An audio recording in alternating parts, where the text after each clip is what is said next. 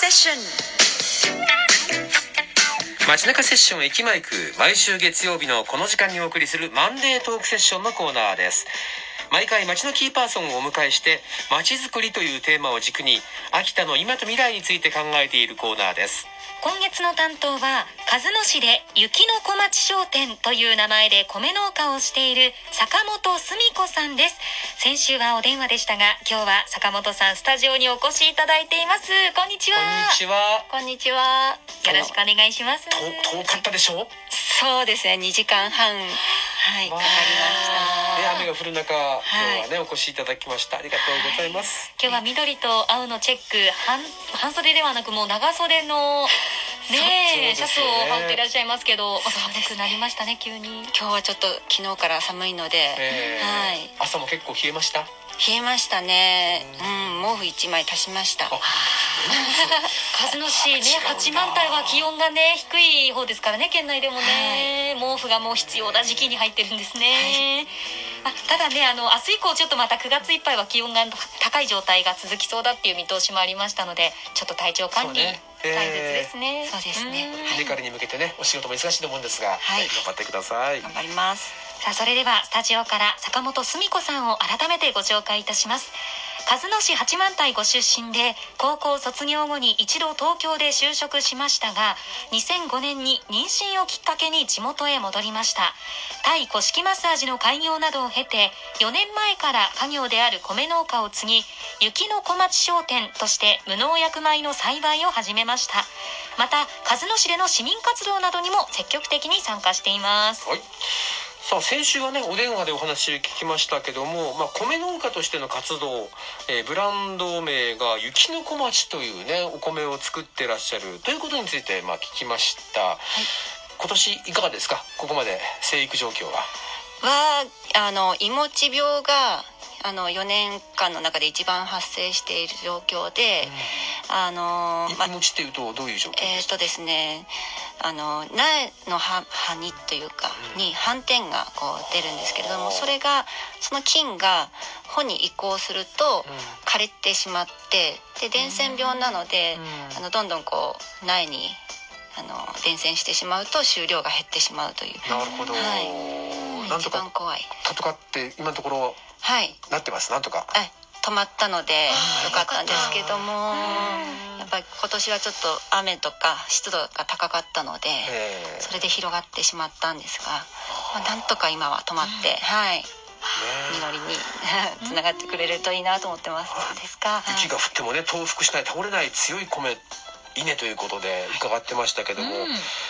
この病害病気に対してはいかがですか？強い？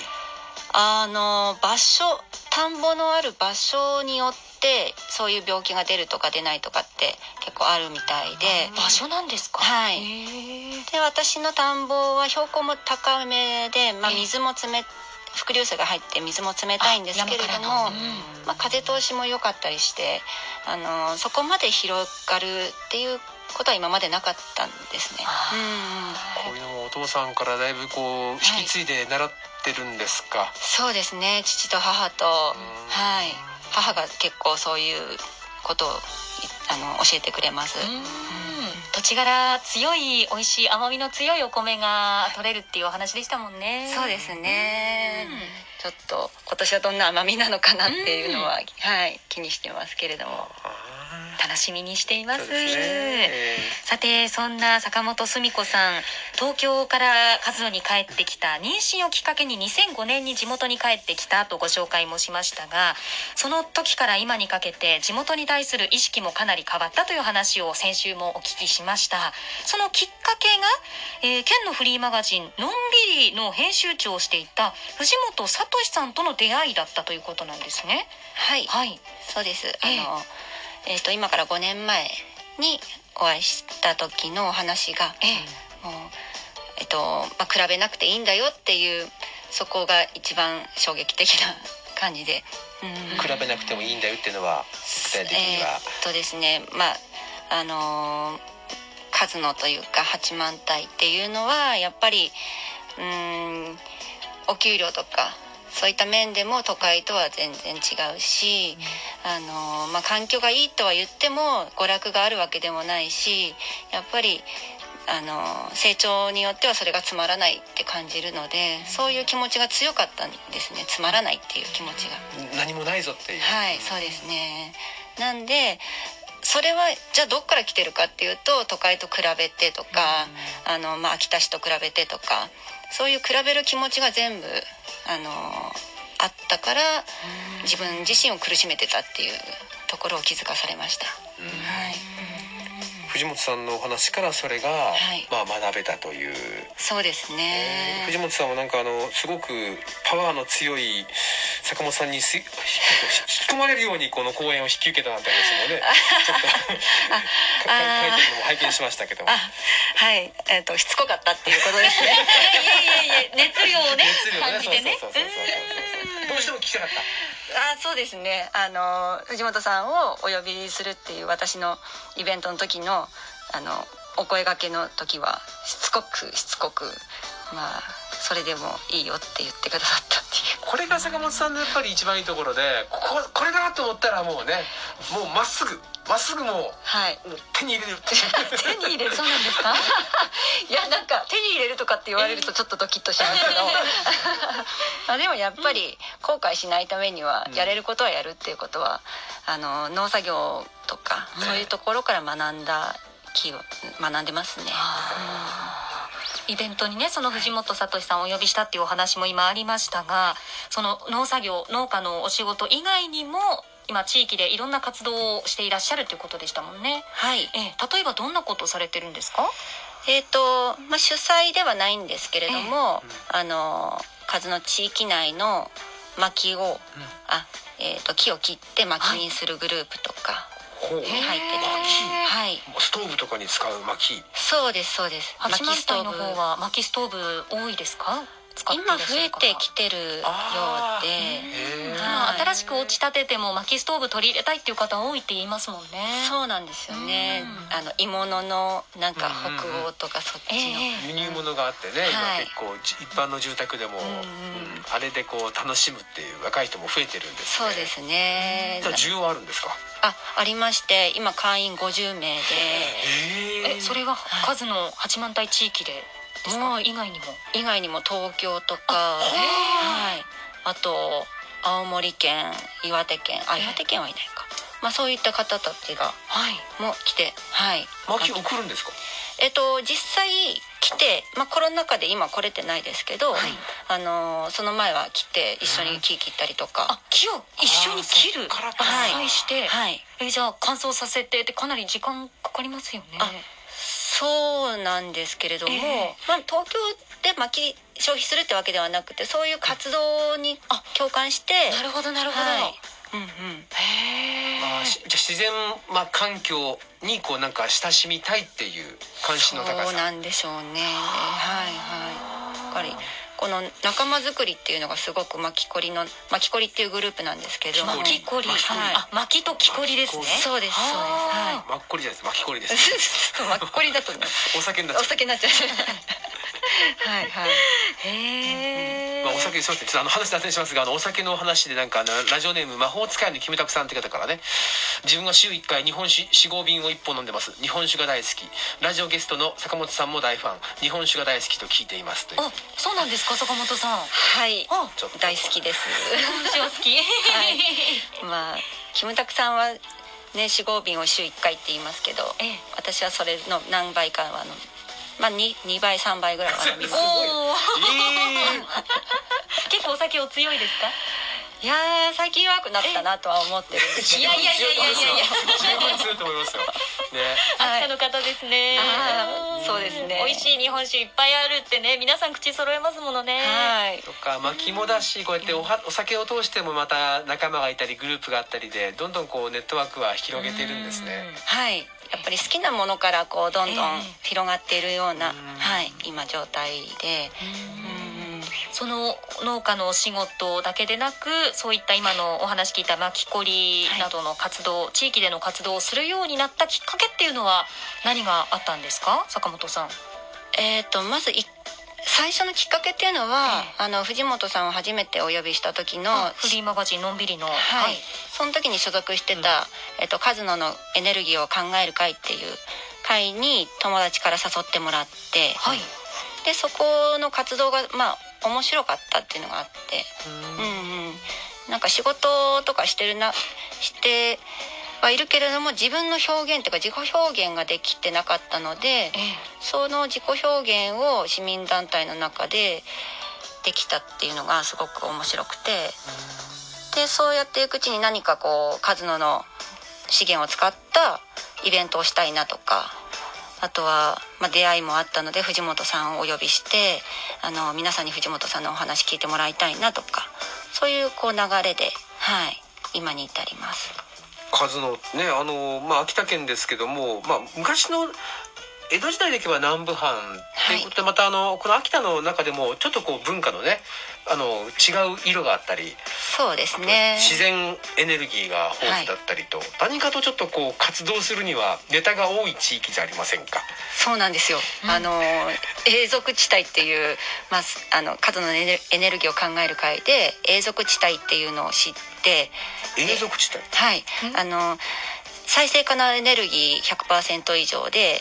で食料率自給率が100%以上の自治体のことを永続地帯と永続っていうのはもう永遠に永続遠に続くっていう、はあーじゃあもうそれが揃っているからもうはい。ここはうまくこれからもやここだけでもやっていきますよっていうようなところがそうですのように呼ばれるんですい、か？はいはい。へえ。でうん。はい、だからそういうのをこう自分も面白いなと思ったことをこええ。う皆さんに伝えれるようになんか活動の場っていうのを自分で作っているような、はい、これ地域を元気にする、まあ、町おこしとかのプレイヤーやる人たちがこういかにでき出るかっていうのが大事かと思うんですがやるべきテーマが多くて人材的には困ってないですか？いやー困ってたんですよ実際は。やっぱりりなんか自分がやりたいものが多すぎた時期もあってそうすると自分が疲れちゃうのでもっとプレイヤー増えればいいなと思って。あうん、でプレイヤー増やしたいと思ったことであのうら,、まあ、裏テーマみたいなプレイヤーを増やすっていう裏テーマを持ったイベントを開催したこともおと例えばどんありました。どんなちょっとイベントやったんですか？えーとですね、それは藤本さんをお呼びしてあのの農業と編集っていうタイトルのあのイベントで、ー農業と編集。編集。はい、それはその2つ、まあ、パッと聞くと全くつながりがないように思える言葉2つなんですが何かしら関わりがあるからこそくっつけたってことなんですよねきっと。私の中ではすごいくっついてたんですけど。あそうなんですか。講師でええ。あのお願いしたのは荒政のあの小関博夢さんと当時さん。当時さんです、はい、今は酒米を作ってらっしゃるんですけど、はいで藤本さんをお呼びした時に、はい。まあ、お二人から1週間すごい悩んだっていう、まあ、何を喋ればいいんだこの車でみたいな。えことを。えなんか言わせてしまって。いや私の中ではすごいなんだろう。まあ簡単ではなくてなくてもなんかつながっがっちりつながってるもんだと思ったので、もうどんどんお話できるんじゃないかなと思ったんですけどそうではなかったっていう。ちなみに坂本さんの中では、はい農業と編集はどんな密接なつながり関わりがあったんですか？あのですね、ええまあ農業がいいって思えたのも藤本さんのその言葉だったりするし、あとは、まあ、小関さんがそうやって表にだ SNS とか発信してるのを見るとやっぱり文章とか編集の技術もあってなんかやっぱ発信するにあたって編集というのは全然あの全然というか、あの必要だし、うんうん、農業も結構こうい 3K みたいなイメージ持たれますけど実際やってみるとそうじゃないんだよっていうことを伝えれるっていうのはやっぱり農業と編集は、うん、セットなんじゃないかと。確かにね、いいもの作るその栽培方法とかがバーッとこう載ってるウェブもいいんだけどなんかそこに関わった人がどういう思いで作ってるかとかどういう失敗があってそのなんかこうは背景が分かるような編集力。そうそうなんですそうなんです。うん編集力。はいはい。そこを身につけて発信できるようにしていきたい、はいはい。そうですそうです実際にねおそらくその編集して発信するっていう力でこの坂本さんが作ってらっしゃる雪の小町も日本全国からね、はい。ファンがいてあの今年も食べたいっていう声届いてるっていうような声がね先週お電話でお聞きしましたもんね。はい。そうですね。じゃあ着実にファンは増えてるんですね。と思います。という人がはい。坂本さんがもっと他にもたくさん生まれてくることでやっぱり数のは変わりますよねそうだと思っている中でどんどんやっぱり実際増えてるというかあの一緒に何かしようとする時にあのなて言うんでしょう力を貸してくれる人たちがどんどん増えていて、うん、でまた私もその人たちが何かやりたいって言ったら力を貸すというか応援して、うん、そのサイクルがなんか今できてきてますね。はいそうですか、はいそんなまあ場の一つとしてなんかまたイベントもやったんですか？やるんですかね？えーっとですね、あのー団体名はカモンバーというあの、ま、カモスっていう漢字にはい英語のオンで酒場のまあバーですね。BAR ですか BAR ねはい。カモンバーカモンバー。カモンバーはい。まあこれはあのえーっとメンバーが6人いてそれぞれ30代40代なんですけどえ。えその人たちの、まあえっと、人脈だとか技術とかいろんなスキルを持って、えっと、何かやりたいっていう市民の人たちと協力してそのやりたいっていう人の、えっとまあ、こものやりたいことを実現するという、えっと、グループなんですけど、まあ、そのやりたいっていう時に手を挙げにくいだろうなと思ってイベントをこう格付きで、はい、今やっています。うんじゃあもう米作りに限らずですねこれはね。そうですそうです。はい。もう米作りだけだとうんうんなんなんでしょうあまあ皆さん米作ってるわけじゃないので、まあ、数の中で暮らしやすいとか楽しく暮らすために何かやりたいって思った時に私たちがいるよっていうことを、はい、発信つしてます。ちょっとずつこう成功して何か掴んだ人そういう人たちがうまくねこう結びついてで始めようという人をこうなんか支えていけるようなそうですね。はい。土台作り広がってる最中なんです。ねそうはい広げております。いって。具体的にははい。どんなことをどんなメンバーで行っていくカモンバー、うん。あのですね、まあ今まではあの例えばコロナの時に、えーそれ3月なんですけどあのそちらのそちらはどうですかっていうタイトルで、えっと5条目の、えっと方とかあと能代の農家さんとか、はい。そうあと数野の旅館業をやってる子女の子がいて。でそういう人たちの話を聞きながら、まあ、聞いてるとやっぱり変わったっていううんと旅旅館旅館業の子はええ。もうやっぱりあのコロナで大変だっていう中で農家さんは全然変わらないと。だからなんかその差は何何から来るんだっていうやっぱりそのイベントをやったことで自分に問いが生まれてうんでそこからまた違うイベントにこうつながったりとか、うん、いうことをしていて。うん。まあ。カモンバーね、はい。じゃあこれ定期的にやっていくんですか？あそうですね。あの一応今月本来16だったんですけどあさっての予定だったんですがえ9月30日の水曜日になりまして。ええ。え30水曜日ですね、はい。それはあのカズノの資源を使ったあのえっ、と蜜ろうラップを作るんですけれども、うん。まあなんか今何がやりたいって言った時にええ。三密でしょってなって。あ三密の密。それが蜜ろうにつながってるっていうなるほどね。そこがヒントになってるんですそうねですね。親父ギャグじゃないですけどまたそういったねイベントのまたお話もまた次回以降に、い。え教えていただければと思いますので、よろしくお願いします。話はつきませんがあっという間にエンディングの時間になってしまいました。この時間お話を聞いたのは坂本澄子さんでした。坂本さんありがとうございました。あありがとうございました。来週もよろしくお願いします。月曜駅前区今日のお相手は伊関ゆきと関向涼子と坂本澄子でお送りしました。さて明日15日火曜日の駅マイクのテーマは思い出のライブです、うん。というのも2年前の9月15日は安室奈美恵さんのラストライブが行われた日だったんですあ二年前だ。ね皆さんの思い出のライブを教えてください。それではこの後も ABS ラジオをお楽しみください。では駅前区はまた明日